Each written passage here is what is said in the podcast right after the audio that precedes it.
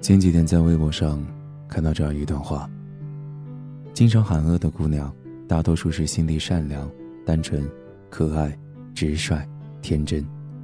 原谅我这一生脸大不羁，还爱吃，空有一颗减肥的心，无奈却生了一条吃货的命。开心的时候，吃好吃的，庆祝一下；难过的时候，吃好吃的。安慰一下，无聊的时候，吃好吃的消遣一下；愤怒的时候，吃好吃的发泄一下。生活中的喜怒悲欢，变成餐桌上的酸甜苦辣，没有什么是一顿饭搞不定的。如果不行，那就再来一顿。经常喊饿的姑娘，我朋友圈里就有好几个。排字论背下来。又以小文姐资历最深了。从她身上，我发现，爱吃的女孩，运气不会太差。经常喊饿的女孩，不轻易将就。爱吃的女孩对食物的要求是很高的。就拿小文姐来说，饭后的水果要精细的切丁装盘，做川菜的时候一定要加郫县豆瓣。炒时蔬要用豆豉调味儿，千万千万不能加盐。李锦记的真鱼豉油才能配得上吉野家的小牛饭。他对食物的要求极高，所以我们外出觅食，一件很有意思的事，就是听他吐槽厨子。世间万物，唯美食与爱不可辜负。对爱吃的女孩来说。美食及信仰，更是不能轻易将就的。经常喊饿的女孩，内心很执着。小文姐喜欢旅行，美食就是风景。只要能尝到那一口，在陌生的城市，也有熟悉的味道。记得几年前，手机里还没有 GPS，小文姐拿着。记着门牌号的小本本，穿越大半个北京城，只为排队买个网红煎饼。很多时候，我都很佩服他们的笃定和执着。即使路途再遥远，店面再偏僻，只要那里有心心念念的美食，他们都会义无反顾、绝不犹豫的一路奔过去。经常喊饿的女孩，慷慨大方，人缘好。民以食为天，对于爱吃的女孩来说，食物更是比天大。可是她们却乐意与人分享。大概正是因为这一点，小文姐成了公司里的人气王。草莓刚上架的那会儿，小文姐费了老大的劲儿，搬了一大箱到公司。同事们尝了个遍，自己却没吃上几个。小文姐工位上有个抽屉，里面装着满满的零食，基本上属于同事们的能量补给站。小文姐还很喜欢自制饼干、酸奶、西米露之类的，而且经常拿到公司让朋友们尝尝他的手艺。他就是这样，俘获了。无数少男少女们的芳心，一份美食，很多份幸福感，自己和别人都开心，这样的朋友，怎么会让人不喜欢呢？经常喊饿的女孩，懂得自我治愈。日剧《四重奏》里有句台词说：“哭着吃过饭的人，都是能走下去的。”和前任分手的时候，小文姐哭成了傻逼。可是下一秒，回锅肉端上来，她还是能擦着嘴说：“老板，再拿点辣椒来。”没找到工作的时候，小文姐穷的一逼啊，因为没钱，只能窝在出租屋吃泡面，面里加上很多很多的料，一边吃，一边看综艺，让烦恼都消失在热情里，生活照样过得下去。没有男朋友，没有工作，没有钱，那又怎样？至少我还有臭豆腐、米线、炸串、烤冷面吧。前几天在网上看到一段话，是写食物治愈的，感觉很温暖。觉得生活过不下去的时候，就会一个人跑出去吃鱼蛋。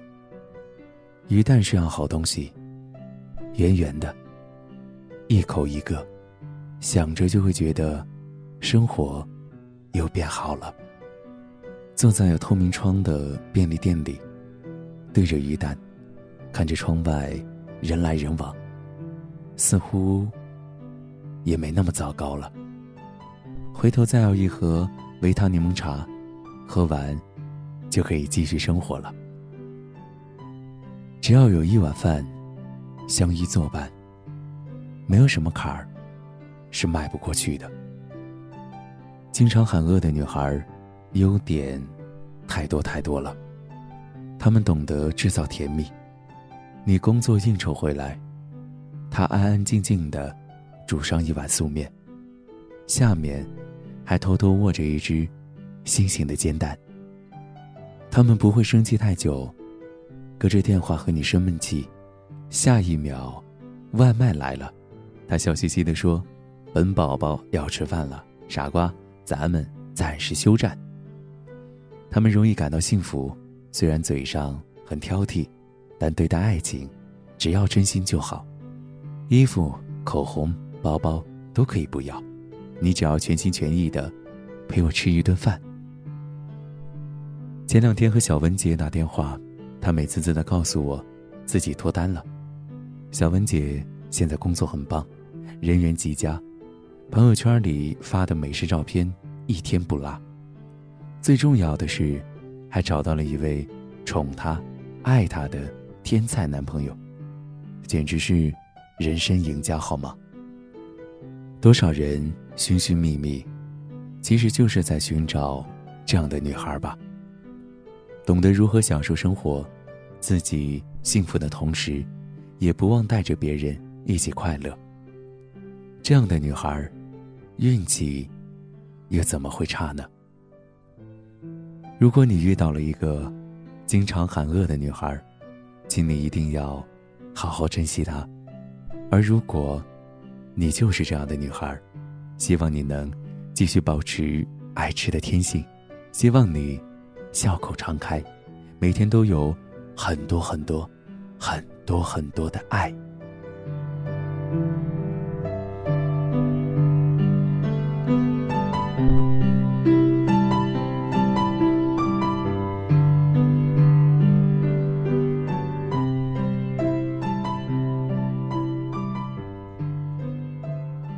烦躁的世界，让我陪着你。我是每晚都在你耳边陪你入眠的大圣。如果你喜欢，可以关注我们的微信公众号“大圣晚安”。也非常感谢你们的转发，非常感谢。晚安，好梦。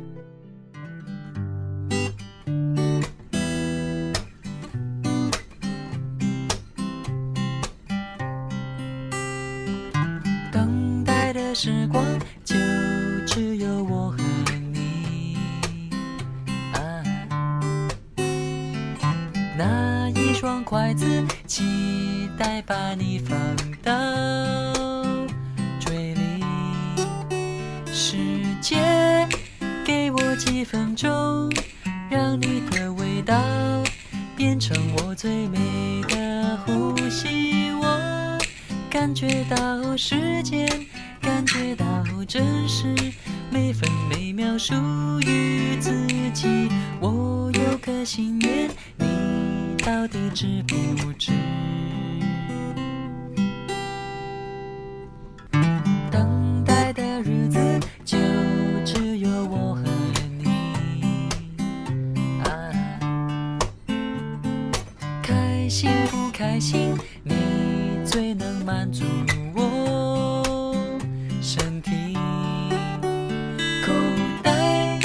只剩几十块，也能拥有你给我温暖度过危机。我忙得没法呼吸，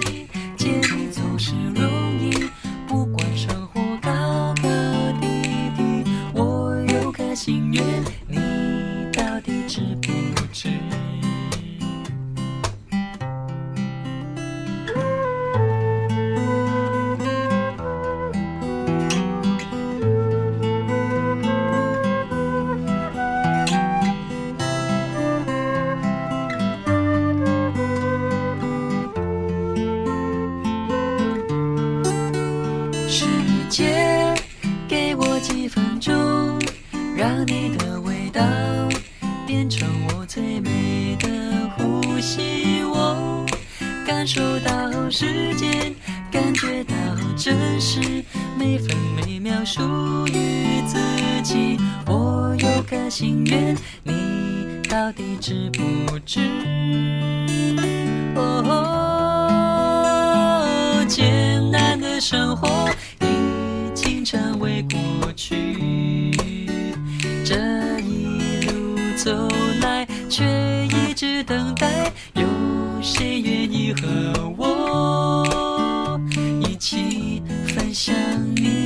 就算有一天一切会